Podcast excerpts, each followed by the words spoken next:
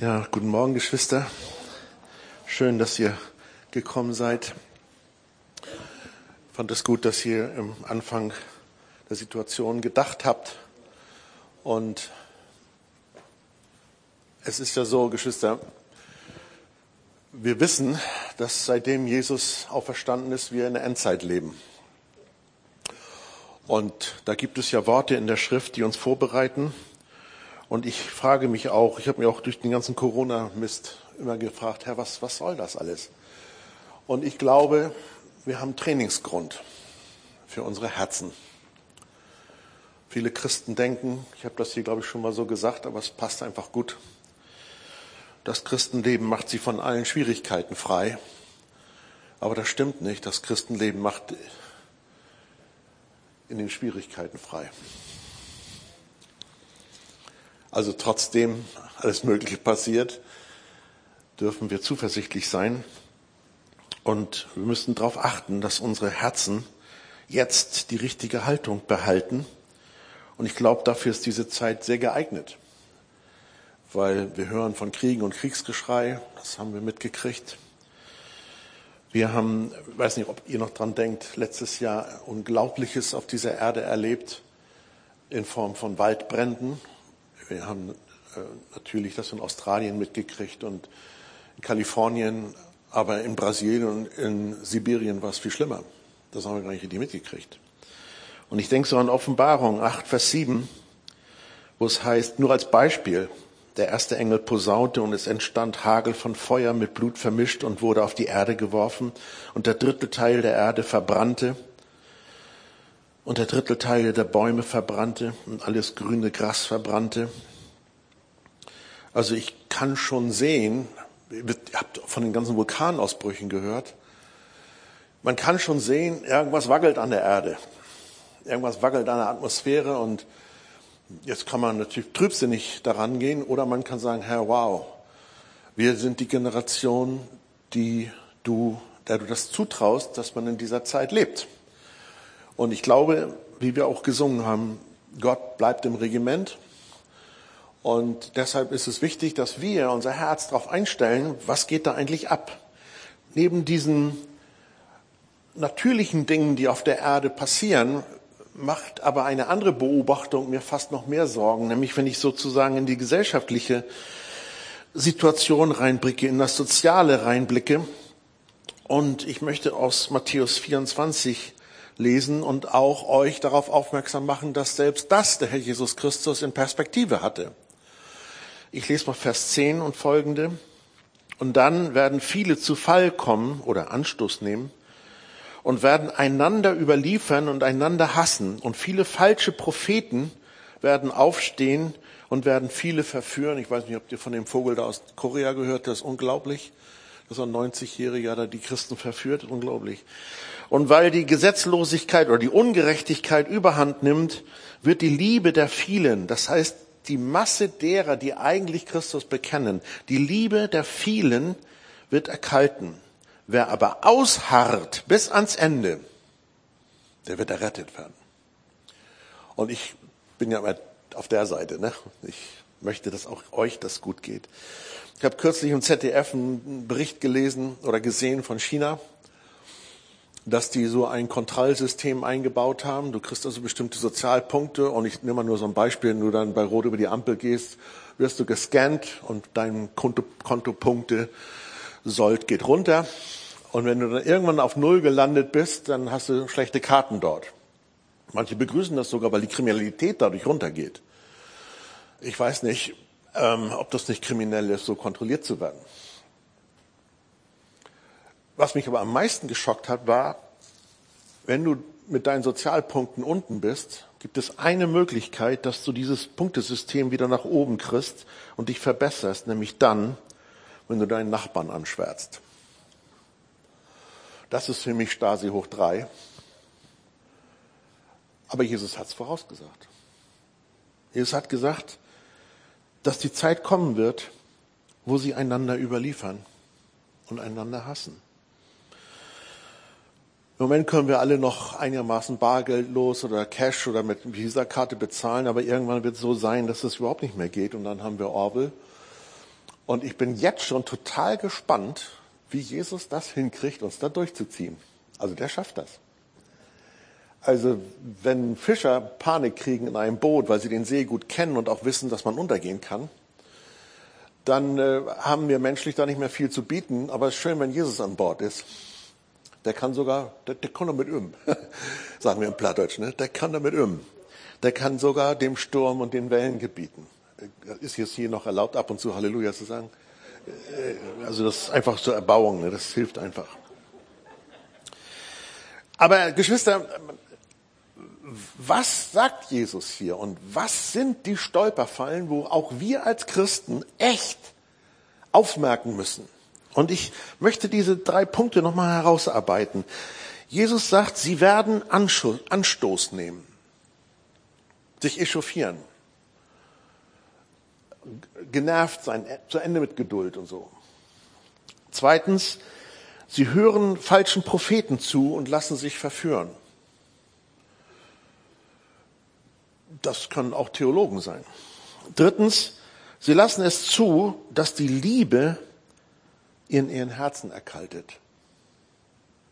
Aber wer ausharrt bis ans Ende, der wird gerettet werden. Also, worauf ist zu achten? Was können wir als Christen tun, um durch diese Zeit gut, siegreich durchzukommen? Und ich denke, man könnte es so einfach zusammenfassen. Wir sollen möglichst wenig Anstoß nehmen wir sollen Wahrheit hören, damit wir uns nicht verführen lassen. Und wir sollen weiterlieben, damit unser Herz nicht erkaltet. Geschwister, die Bibel meint ja nicht die Pumpe, wenn sie von Herz redet. Die meint ja dieses innerste Sein, was dein ganzes Leben im Grunde genommen ausmacht und in Gange hält. Wenn das Herz kaputt ist, dann ist dein Leben kaputt. Und deshalb warnt ja auch und mahnt Sprüche und sagt, behüte dein Herz, Mehr als alles andere, weil aus deinem Herzen kommen die ganzen Ausgänge des Lebens. Und da müssen wir darauf achten. Und das Training unseres Herzens soll uns dabei helfen, ähm, dass wir im Sieg bleiben, auch wenn es rundherum komischer wird, ungewohnter wird. Joe hat das schon gesagt, ich gehöre ja auch zu dieser Generation, die selber live noch keinen Krieg erlebt hat. Das ist für mich ungewohnt. Es grummelt mir im Magen, wenn ich darüber nachdenke, was da ein paar Kilometer weiter links passiert. Ich bin so unbeholfen. Ich fühle mich so unbeholfen. Ich weiß nicht, was ich machen soll. Ich habe auch gestern im Vatershaus, hatten wir Gemeindestunde gesagt, Geschwister, lass uns doch einfach jetzt schon drüber nachdenken, wie viel von uns sind bereit, Leute aufzunehmen. Weil wenn die, die können ja nicht alle in Polen bleiben, die, oder, oder in, in, in Slowenien, die, die kommen ja irgendwie weiter durch. Und sind wir als Christen dann nochmal oder wie auch immer bereit? Ich, ich weiß nicht, was da auf uns zukommt. Ich weiß nur eins. Es ist gut, wenn mein Herz sich darauf einstellt, dass die Liebe in meinem Herz nicht kalt wird. Weil dann geht irgendwas flöten von Gott in mir, weil Gott ist Liebe. Und ich glaube, das ist wichtig. Und ich wüsste, es tut mir von ganzem Herzen leid und weh, wenn ich höre, dass nur so eine, entschuldigt bitte, Kleinigkeit wie Corona, bitte, ich habe mit jedem Mitleid, gerade wenn Todesfälle in den Familien waren und so fort, Menschen vorzeitig von der Krankheit hingerafft wurden oder Leute einsam gestorben sind, unbenommen, ja. Aber wenn Corona schon in der Lage ist, Gemeinden zu spalten, dann denke ich, wo, wo sind wir eigentlich? Corona, entschuldigt bitte, ist noch relativ harmlos gegenüber Verfolgung. Und ich habe Geschwister, die haben Verfolgung erlebt. Ich war gerade gestern mit Gary Klein zusammen, der in Rumänien aufgewachsen ist und hat Ceausescus Zeiten. Also wenn du den mal hörst, der, der redet von was ganz anderem. Und Geschwister, ihr habt ja erzählt, ihr habt auch Freunde in der Ukraine und in Russland und so fort. Also Leute, Verfolgung ist ein bisschen heftiger. Aber unabhängig von welchem Grad wir jetzt ausgehen, eins ist wichtig, dass unser Herz so gestaltet ist und so vorbereitet ist, dass wir auf keinen Fall uns um den äh, Preis, um die Belohnung äh, bringen lassen, die Gott uns ja verheißen hat, wenn wir durchziehen. Ich lese nur aus Hebräer 10, Vers 24. Lasst uns aufeinander Acht haben und uns anreizen zur Liebe und zu guten Werken, wie indem wir unser Zusammenkommen eben nicht versäumen. Alle nichts gegen Streamen, wunderbar, aber das muss eine Übergangslöse sein. Letztendlich kommt es immer darauf an, dass ich mit Brüdern und Schwestern zusammenkomme, um die Verheißung seiner Gegenwart genießen zu können. Und ich glaube, das ist wichtig und da müssen wir uns das einfallen lassen. Wie kriegen wir das hin, ohne das, dem Gesetz zu schaden und all sowas? Ja, also wir wollen ja nicht blöde sein, entschuldigt bitte. Wir können uns ja schützen und so fort. Aber trotzdem, das Zusammenkommen nicht versäumen oder aufgeben, wie es bei einigen Sitze ist, sondern einander ermutigen, dass umso mehr, je mehr ihr den Tag kommen seht. Geschwister, seht ihr den Tag kommen? Das ist der Tag des Herrn, wo Jesus wiederkommt. Also besonders in der Endzeit, denn ihr habt Ausharren nötig, damit ihr, nachdem ihr den Willen Gottes getan habt, die Verheißung davontragt. Ich gehe zwei Kapitel weiter, Hebräer 12, 14.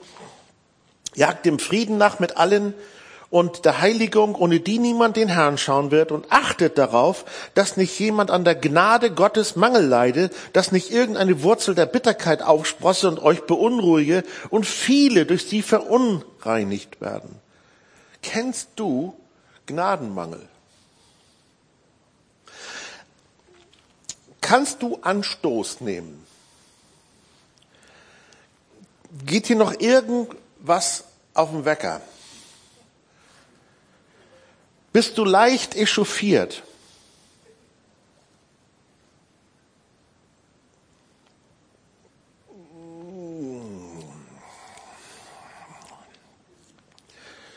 Also wenn ich das an mich ranlasse, dann tut das was mit mir.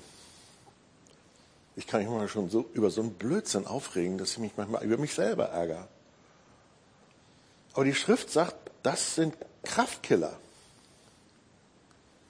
Und ich soll auf mein Herz aufpassen. Wie schön wäre doch das Leben, wenn es die anderen nicht gäbe, die alle so anders sind wie ich. Die anders denken und anders fühlen und anders entscheiden und anders impfen und anders was oder nicht impfen oder weiß der Geier. Wenn sie alle so wären wie ich, dann wäre doch endlich Friede auf Erden, oder? Wäre dann wirklich alles in Ordnung? Ich glaube nicht. Es wäre stinklangweilig sowieso. Aber das ist auch nicht so. Und Gott hat es auch nicht so gewollt. Und auch in der Gemeinde gibt es Menschen, die bisschen anders gelagert sind wie du. Vielleicht habt ihr es noch gar nicht gemerkt. Aber da gibt's so. Ne? Und da muss man eben gucken, was, wofür ist das da? Das ist Trainingsgrund, Geschwister. Das ist Trainingsgrund. Trainingsgrund für unsere Herzen. Es soll eigentlich eine Herzenserweiterung stattfinden und nicht eine Herzensverengung. Und ich habe Sorge, dass bei vielen Christen eine Herzensverengung stattfindet. Anstatt dass wir sagen, Gott, hier kommen wir menschlich gar nicht weiter. Ich brauche die Connection zu einer lebendigen Liebesquelle. Sonst wird das immer enger hier. Die Bibel sagt zum Glück, dass die Liebe Gottes ausgegossen wird durch den Heiligen Geist in unser Herz. Habt ihr das schon mal gehört, dass Gott Liebe ist? Wer weiß das? Gott ist Liebe. Und wenn er Liebe bleibt, bleibt in Gott und Gott bleibt in ihm. Wenn unsere Liebe erkaltet durch die überhandnehmende Ungerechtigkeit, dann schwindet das Leben Gottes in mir. Die anderen kriegen das vielleicht gar nicht mit. Aber mein Herz ist eng geworden. Meine Lebensqualität geht runter. Und ich glaube, das ist nicht umsonst so, dass der Herr Jesus Christus ja nochmal betont, was schon im Alten Testament steht, als er gefragt wurde, was ist eigentlich das wesentlichste Gebot, das Wichtigste? Und da sagt er in Matthäus 22, du sollst den Herrn, deinen Gott, lieben mit deinem ganzen Herzen und mit deiner ganzen Seele und mit deinem ganzen Verstand. Das zweite aber ist ihm gleich, du sollst deinen Nächsten lieben wie dich selbst. Jetzt haben ja Rabbiner angefangen, in Jerusalem, in der Jerusalemer Schule, das Neue Testament zu lesen. Das ist ja ein richtiger Hammer nach 2000 Jahren, dass die das sich wagen. Und die klären uns auf und sagen, Leute, was ihr da übersetzt, das ist nicht ganz präzise. Ähm, man müsste es eigentlich so übersetzen, du sollst deinen Nächsten lieben wie ein dir gleicher, ebenbürtiger, gleich wertvoll. As your equal. Eine Parallelstelle im Galater hat mich mal verwirrt. Da steht, einer trage des anderen Last und so erfüllt ihr das Gesetz des Christus. Das Gesetz des Christus ist Liebe. Und der nächste Satz heißt, denn wenn jemand meint, etwas zu sein, da er doch nichts ist, so täuscht er sich selbst. Da habe ich mir gedacht, Paulus, was nagelst du denn da zusammen? Das passt für mich gar nicht. Aber mit der Auslegung, dass es bedeutet, dass mein Nächster genau denselben Wert hat wie ich das ist Anfang von Respekt und Ehre geben. Und wo man Ehre gibt, fließt Leben. Auch in so verrückten Zeiten. Auch mit Leuten, die impfen oder nicht impfen. Oder warum auch immer.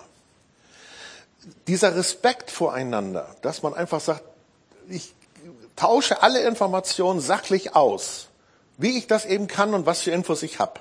Aber ich lasse den anderen stehen, wenn er zu einem anderen Schluss kommt. Das ist ganz schön anstrengend. Aber die Liebe, die kann das. Die Liebe, die kann das, Geschwister. Und ich glaube, dass das wichtig ist. Und deshalb heißt es dann weiter im Galaterbrief, lass uns aber nicht müde oder mutlos werden, Gutes zu tun. Denn zu einer Zeit werden wir ernten, wenn wir nicht ermatten. Also dieses wer überwindet. Also nun, wenn wir Gelegenheit haben, lasst uns das Gute gegenüber allen wirken, am meisten aber gegenüber den Hausgenossen des Glaubens. Und Petrus sagt das im 1. Petrus 4, Vers 8. Vor allem aber hab untereinander inbrünstige Liebe, denn die Liebe bedeckt eine Menge von Sünden. Das schaffen wir nicht, wenn keine Liebe da ist. Wenn keine Liebe da ist, fällt es mir unglaublich schwer, nicht zu sagen, aber du hast doch auch. Und ihr wisst ja mal, wenn man einen Finger zeigt, und du, und du, und du, dann zeigen wir drei rückwärts. Hm. Du kritisierst an dem anderen meistens das, was du selber falsch machst, was dich nervt an dir selber sagt die Schrift. Ist nicht mein Einfall. Äh, und die Bibel, das ist schon mal interessant, ne? da steht viel Wahrheit drin. Ne? Schaut mal, diese Wahrheiten der Schrift, zeigen, dass in dieser Endzeit, in der wir leben, es noch einfach noch mal viel mehr darum geht, was bewegt mich eigentlich wirklich in meinem Innersten? Geht es nur um dich, was dich bewegt? Geht es vor allem darum, dass deine Maßstäbe in Ordnung sind oder dass, dass deine Beurteilung richtig ist und so fort? Dann wird es dich jedes Mal eine unglaubliche Menge an Lebensqualität kosten, wenn Umstände dir in die Quere kommen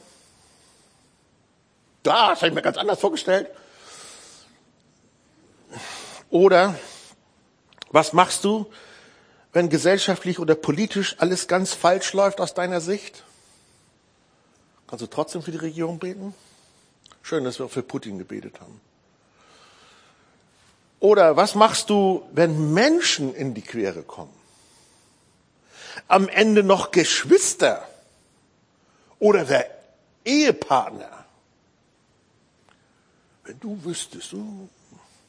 Ich weiß ja, im Christuszentrum Braunschweig ist man so durchheiligt, dass das fast nicht vorkommt.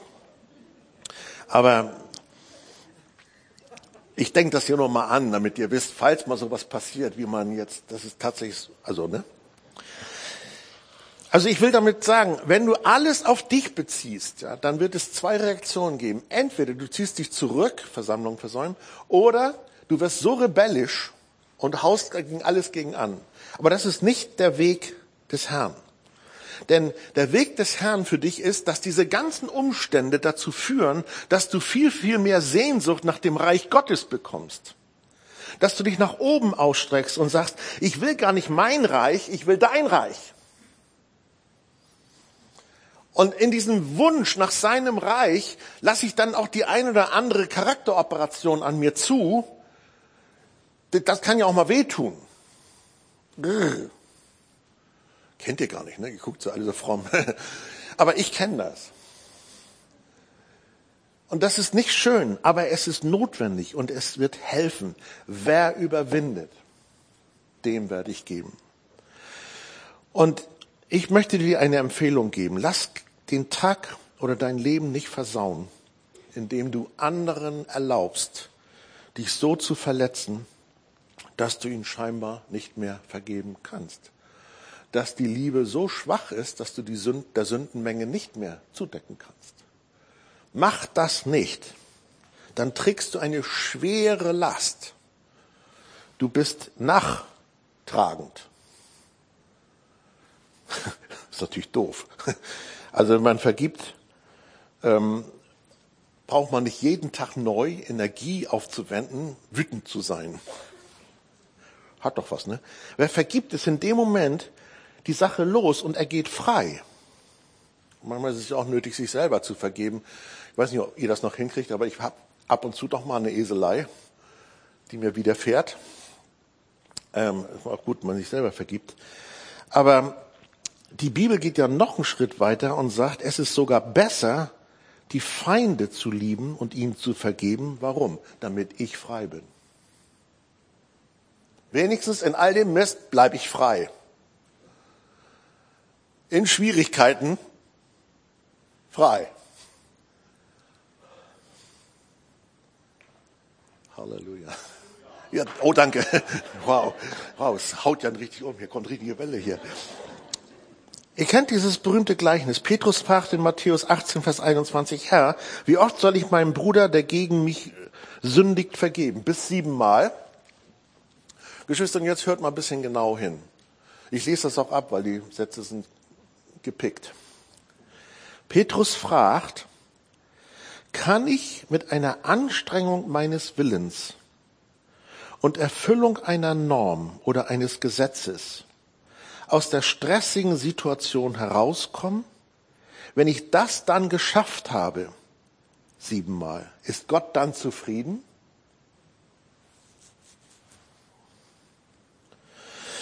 Jesus antwortete und spricht zu ihm, nicht bis siebenmal sage ich dir, sondern bis siebzig mal sieben. 70 mal 7, das sind die Zahlen der Vollkommenheit, das wisst ihr. Das heißt also, das Ziel ist, dass ich immer vergeben kann. Merkt ihr, das geht ans Herz. Aber das dient mir mehr, als dass mein Feind Vorteile davon hat. Und das ist sehr wichtig, denn Jesus erzählt ja im Anschluss an diese Unterredung dieses Gleichnis vom Schalksknecht. Und ich erspare euch das, bitte lest mal in der Bibel, es lohnt sich sowieso. Ich, also ich richte eine Hausaufgabe, dass ihr unbedingt mal in Matthäus 18 das Lach liest.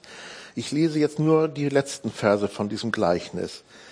Dann rief ihn sein Herr herzu und spricht zu ihm, du böser Knecht, jene ganze Schuld habe ich dir erlassen, damit du, da, da du mich erbatest, hättest du nicht auch du, deinem Mitknecht, dich erbarmen sollen, wie auch ich mich deiner erbarmt habe?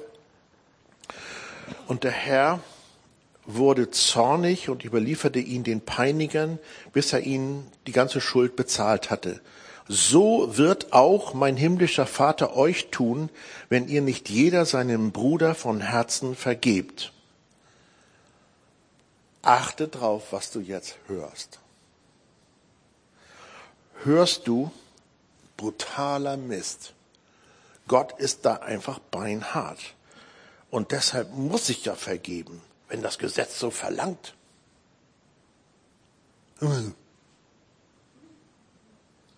Oder hörst du, Gott wird uns niemals bitten, anderen mehr zu vergeben, als er uns schon vergeben hat.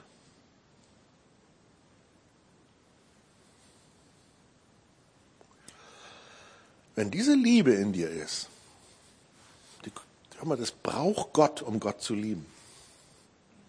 Das, das kann, du brauchst Gott, um deinen Nächsten zu lieben. Weil er ist Liebe. Das heißt, dieser, dieses Reinfließen lassen in dein Herz ist notwendig, dass das überhaupt durch Kraft untersetzt wird, was ich hier rede. Wenn, aber wenn Gottes Kraft, Gottes Liebe in dir ist, dann ist es fast wie, oh wow, ich vergib so gerne.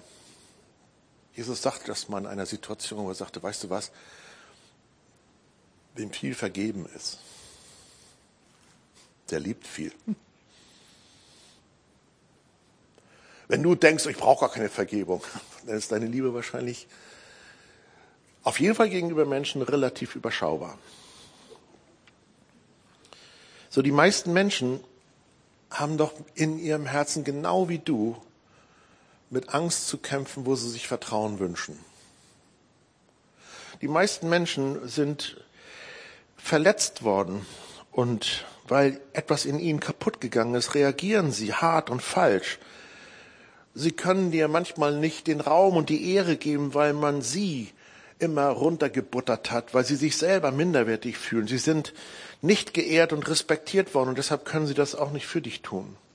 Aber die wenigsten Menschen stehen trotzdem morgens früh auf und überlegen sich, ja, wen kann ich heute mal so richtig fertig machen und ähm, mal sehen, wen ich heute am besten verletzen kann. Ich glaube, da gibt es gar nicht so viele Menschen, die das machen. Ist auch blöd, wenn du es machst. Ähm, und trotzdem tun sie es. Sogar in Gemeinden soll das vorkommen. Und das geschieht aus diesem inneren Defizit, aus Liebesmangel, aus Gnadenmangel. Zum Glück kam Jesus rein und hat diesen Teufelskreis von Anschuldigungen und so fort unterbrochen, indem er alle Schuld auf sich nahm und dann am Kreuz bittet und sagt, Vater, vergib ihnen, die wissen ja gar nicht, was sie tun. Weißt du, sonst nimmst du Schaden und du hast nicht nur den Schaden der Kritik und was dir alles widerfahren ist, sondern du hast noch einen größeren Schaden, wenn du zulässt, dass in deinem Herzen eine Wurzel der Bitterkeit aufwächst und das macht wirklich krank. Bitterkeit macht krank. Ich dachte nur, Corona macht krank. Nee. Wie viele geistliche Masken haben wir dann auf, dass wir nicht so krank werden? Wie viel raubt das an Leben? Ich hoffe, ihr versteht, was ich sagen will. Ich möchte nicht, dass ihr dem nachgeht. Schaut mal in Johannes, 1. Johannes 4, Vers 7 heißt es, Geliebte, lasst uns einander lieben, denn die Liebe ist aus Gott und jeder, der liebt, ist aus Gott geboren und erkennt Gott. Wer nicht liebt, hat Gott nicht erkannt, denn Gott ist Liebe. Darin ist die Liebe, dass wir Gott geliebt, nicht Gott geliebt haben, sondern dass er uns, Quelle, Empfangsbecken, er uns, mein Herz ist der Raum, wo ich seine Liebe empfange. Geliebte, wenn Gott uns so geliebt hat, sind auch wir schuldig, einander zu lieben. Wenn du das jetzt wieder mit Schuld hörst im Sinne von wie, oh, ach, deshalb liebt Gott mich, damit ich hier jetzt hier Action bringe, dann bist du noch nicht berührt von der Liebe Gottes. Dann darfst du dich ausstrecken und sagen, wow, Herr, lass mal reinlaufen. Ich will mich nicht an diesen Umständen aufhalten. Ich will mich nicht aufhalten an all den, worüber ich mich echauffieren könnte, was mir auf den Senkel geht, sondern manchmal muss ich zu Hause das Gespräch unterbrechen, weil da wieder irgendeine Nachricht kam, dass irgendein Politiker wieder die Unwahrheit gesagt hat. Halleluja. Also ich wünsche mir auch, dass es besser ist, aber wenn diese Gespräche zu tief in diese Richtung gehen, dann mache ich die so bing, bing, bing, stopp. Lass uns jetzt ganz kurz mal erzählen, was Jesus Gutes tut. Es ist wirklich nötig. Weil wir haben eine Neigung dazu. Es ist fast wie so die Erdanziehungskraft, sondern die Schwerkraft, dass wir nach unten gezogen werden. Und dann muss es halt stopp, stopp, stopp, stopp, stopp, stopp, stopp. Wer sitzt noch immer auf dem Thron? Volker hat es so schön gesungen. Ach, ist immer noch Jesus, ja? Aha, das ist erstaunlich, ja. Wer, wer kommt wieder? Wer hat alle Gewalt im Himmel und auf Erden? Ja, Halleluja. Und indem wir darüber uns konzentrieren und nachdenken, merken wir, wir plötzlich, ah, jetzt kriegen wir die, diese Energie, die uns im Grunde genommen überhaupt mal über den Suppenteller hinaus gucken lässt und sagen können, okay, das ist alles, ich verstehe das alles nicht ganz genau, aber ich weiß, Gott ist im Regiment. Und dann muss man einfach mal aufpassen und sagen, ich lasse das nicht zu. Jakobus nennt das ja im zweiten Kapitel so. Wenn ihr wirklich das königliche Gesetz erfüllt nach der Schrift, du sollst deinen Nächsten lieben wie dich selbst, so tut ihr recht. Es gibt Leute, die feiern lieber ihre Opferrolle, ihre Verletzungen, lecken sich ihre Wunden, bis sie sich nochmal vergiften. Und dann kann es wirklich passieren, dass etwas zwischen sie und Gott kommt. Nicht, dass Gott sich ihnen abwendet, aber sie haben gar keine Kraft mehr. Und Paulus ist da so äh, beinhart, indem er in den Endzeitreden uns die Kraftkiller aufzählt und sagt, das ist nicht euer Metier, da gehört ihr nicht hin. Ich lese euch ein Beispiel. 2. Timotheus 2, Vers 16. Die ungöttlichen leeren Geschwätze aber vermeide, denn sie, das heißt die Menschen, die solche Geschwätze führen, werden zu weiterer Gottlosigkeit fortschreiten. Besonders in der Endzeit. Und ihr Wort wird um sich fressen wie Krebs. Oder Epheser 5, Vers 3. Hurerei über alle Unreinheit oder Habsucht werde nicht einmal unter euch genannt. Warum? Das raubt das Leben. Damit könnt ihr nicht überwinden mit diesen Dingen an der Hacke. Das, das bringt euch nicht weiter. Besser ist Philippa 4, Vers 8. Im Übrigen, Brüder, alles, was wahr ist, was würdig, alles, was gerecht, alles, was rein, alles, was lieblich ist, alles, was wohl lautet, wenn es irgendeine Tugend gibt, wenn es irgendeinen Lohn gibt, das, ein Lob gibt, das erwägt. Halleluja. Besser ist das. Besser ist das. Deshalb ermutige ich euch nochmal, ich habe es vor zwei Jahren, glaube ich, schon mal gemacht, geht doch nicht aus dem Raum, ohne irgendjemand zu loben. War die Musik gut? Come on. Dann sag das doch mal. Hat die Technik bis jetzt funktioniert? Halleluja. Wird auch weiter funktionieren. Aber denk doch mal darüber nach. Wie viele Geschwister waren heute Morgen schon anderthalb Stunden eher hier, um euch einen schönen Gottesdienst zu machen? Die haben die Bude warm gemacht. Und so fort und so weiter. Da gibt's doch bestimmt was, was ihr loben könnt. Und dann fängt an, diese Quelle nicht zu verstopfen, sondern du fängst an, das rauszugeben, was Gott da reingegeben hat. Da ist mir aber einer krumm gekommen. Mensch, die Liebe deckt der Sündenmenge. So, also mein Plädoyer für euch, bitte, lasst in dieser Zeit auf keinen Fall zu, dass so viel Ungerechtigkeit sich anhäuft, dass die Liebe in euren Herzen erkaltet. Das ist nicht unser Weg. Es kann nicht sein. Und da ist einer, der hat genau die andere Meinung wie ich. Na und? Wenn Gott meint, er soll nicht mehr leben, da gibt's dann Ananias und Sapphira Ministry. Da habe ich keine Autorität drüber, muss ich nicht, ja. Aber solange die noch leben, hat Gott die lieb und gibt ihnen Raum zur Buße. Und Halleluja, bin ich froh, dass er mir Raum zur Buße gegeben hat, oder? Meine Güte. Ich habe wirklich des Öfteren mal äh, mich entschuldigen müssen und naja. Gut, der nächste Punkt. Wie kann man sich schützen vor falschen Propheten, vor falscher Lehre? Geschwister, 2. Timotheus 2, Vers 15. Befleißige dich selbst Gott als bewährt darzustellen, als ein Arbeiter, der sich nicht schämen zu schämen hat, der das Wort der Wahrheit, das ist die Bibel, in gerader Richtung schneidet. Weitere Endzeitreden 2. Timotheus 4, Vers 3.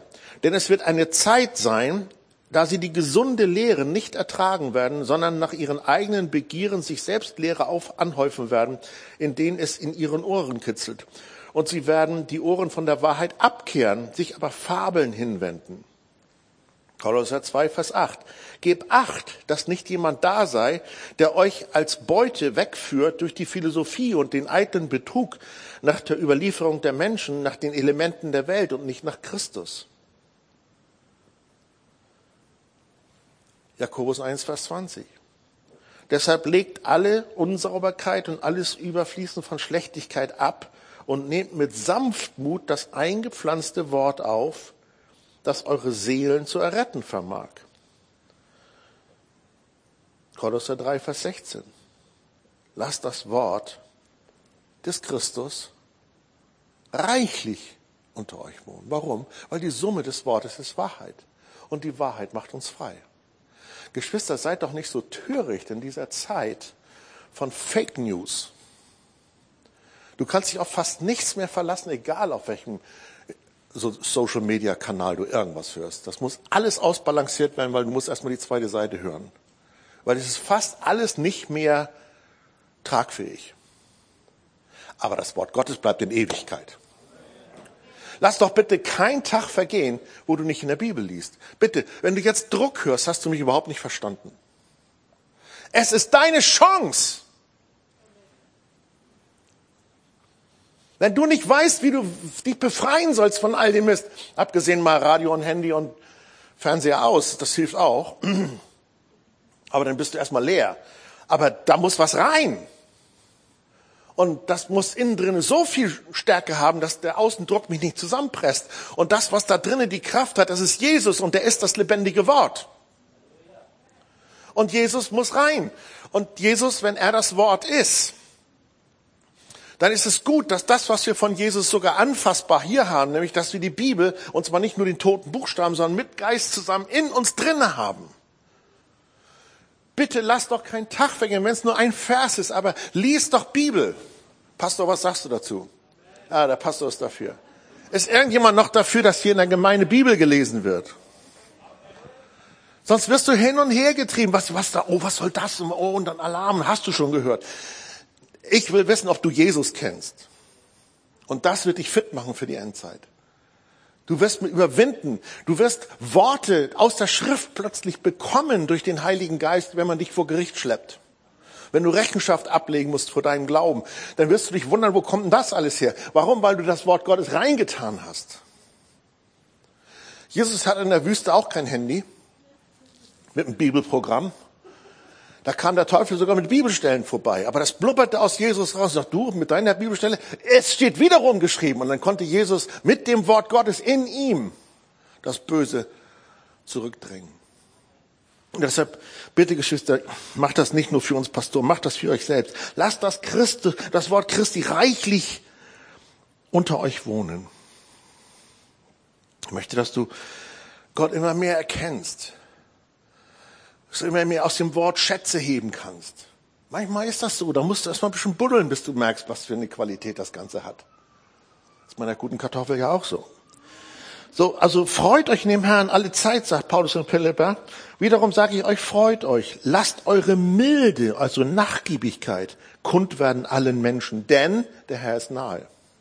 Geschwister, hier steht nicht, lasst eure Rechthaberei, eure Überlegenheit, euer Durchsetzungsvermögen oder euren Spott oder euren Erfolg sichtbar werden und kundbar werden, sondern lasst eure Milde.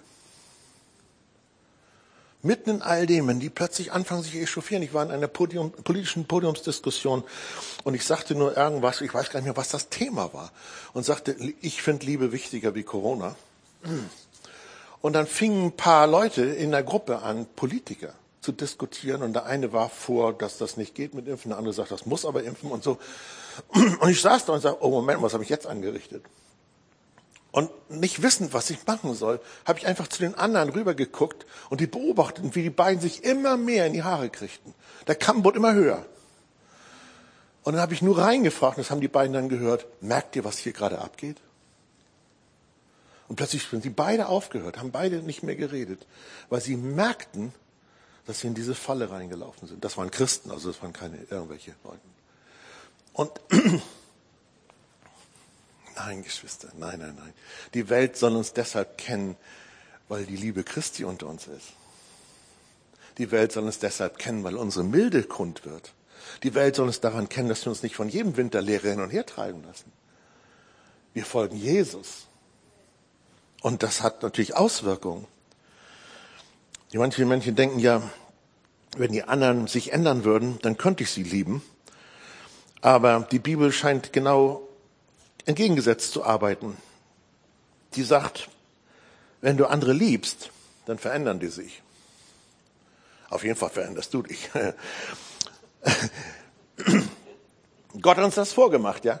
Er hat gesagt, okay, das sind alles Sünder da auf der Welt und jetzt lasse ich die mal alle untergehen. Nee, nee, der hat die Welt so geliebt, dass er seinen eingeborenen Sohn gab. Und dann heißt es hier, Gott aber wies seine Liebe zu uns darin, dass Christus, da wir noch Sünder waren, für uns gestorben ist.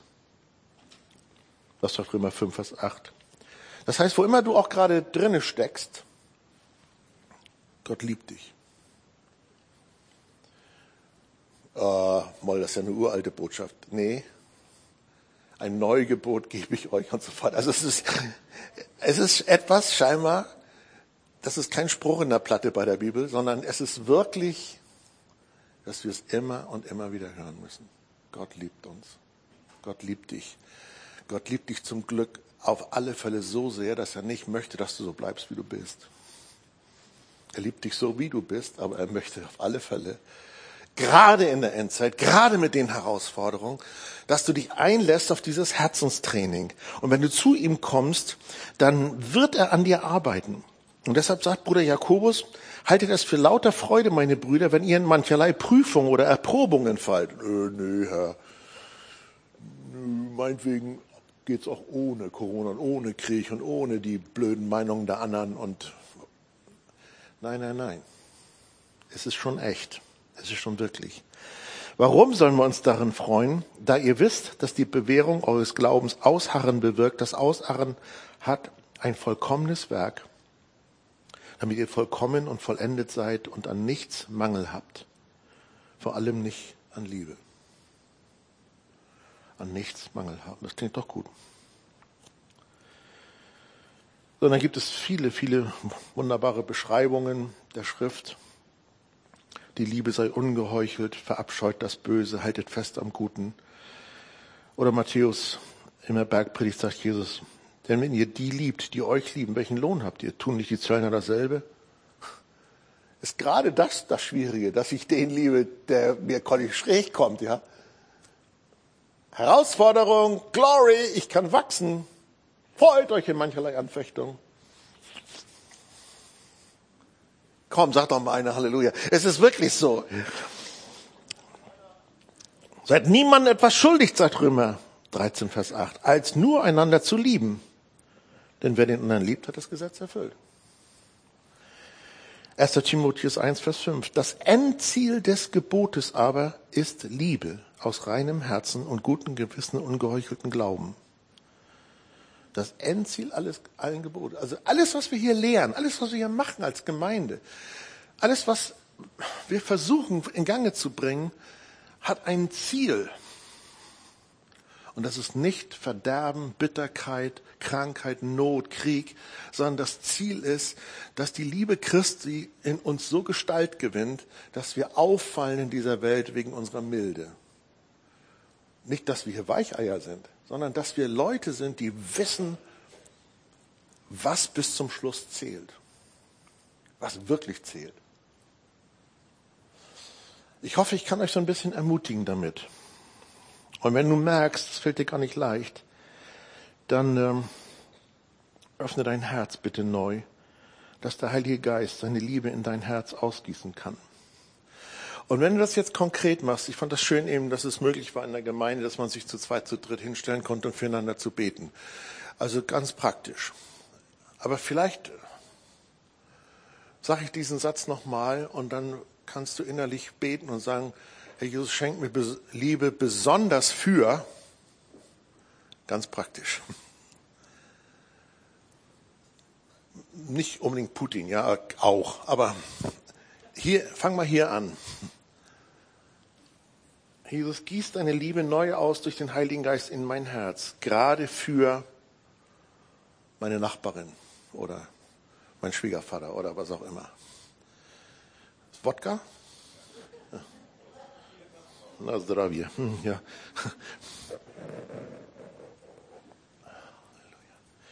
Dankeschön.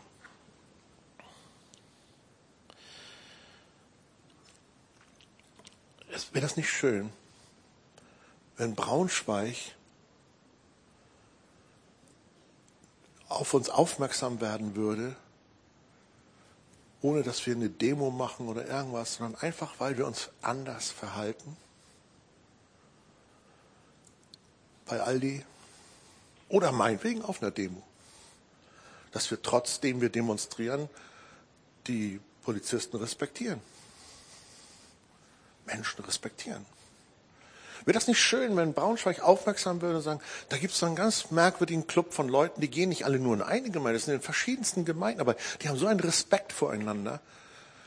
Die haben eine Milde, ohne schlapp zu sein. Da ist so viel Wahrheit.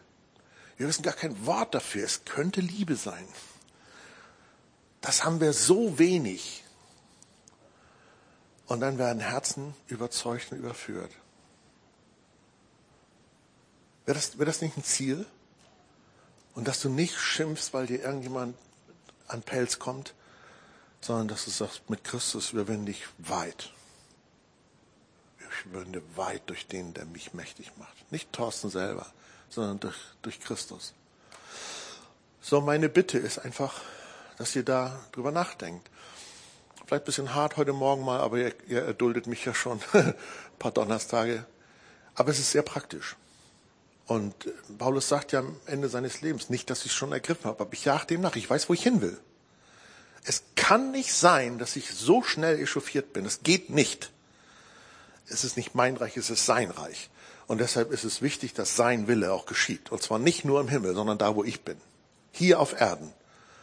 Und das geschieht nur in Liebe. Nicht mit Radikalität im Sinne von Leuten, die den Kopf abhauen. Das ist nicht unser Weg. Seid ihr mit mir? Halleluja. Ich dachte an dieses alte Pfingst, nee, nicht Pfingst, Jesus People Lied. Da heißt es im Refrain, denn wir werden als Christen an unserer Rechthaberei erkannt. Nein, wir werden als Christen an der, an der Liebe erkannt. Kennt ihr das noch? Vater, und ich, ich, Vater, ich bete für mein Herz und für unsere alle Herzen. Gieß durch deinen guten Heiligen Geist deine Liebe wieder mächtig aus in unser Herz. Dass Verwundungen geheilt werden, sich schließen dass Bereitschaft entsteht, aus deiner Liebe heraus zu vergeben und der Sündenmenge zuzudenken. Dass Einheit übernatürlich möglich wird. Nicht menschlich gemachtes Zeug, sondern geistliche Einheit, die die ganze Stadt beeindruckt. Dass alles, was in der sichtbaren und unsichtbaren Welt hier um uns herum ist und auch, uns angreift, uns anmachen will, den Lebensraum äh, rauben will, einfach zurückgedrängt wird, weil deine Liebe in uns fließt, weil wir deine Liebe bereit sind weiterzugeben, weil wir vergeben, weil wir milde sind, weil wir großzügig sind, weil wir segnen, wo andere fluchen, weil wir, weil wir gute Worte sagen, wo andere negative Worte sagen, weil wir aufpassen auf unsere Herzen, dass wir keine Verletzung, keine Wurzeln der Bitterkeit zulassen. Herr, und ich bete für meine Geschwister, dass sie im Wort sind, dass sie die Versammlung nicht versäumen, dass sie gucken, wo irgendwie, irgendwie mit Schlauheit und Klugheit durch diese Zeit durchkommen, aber einander nicht verraten, nicht aufgeben, nicht fallen lassen, sondern zueinander stehen. Gerade in diesen Zeiten. Herr, dass sie alle Genießer deiner Verheißung sind. Wer überwindet, dem wirst du geben. In Jesu Namen. Amen.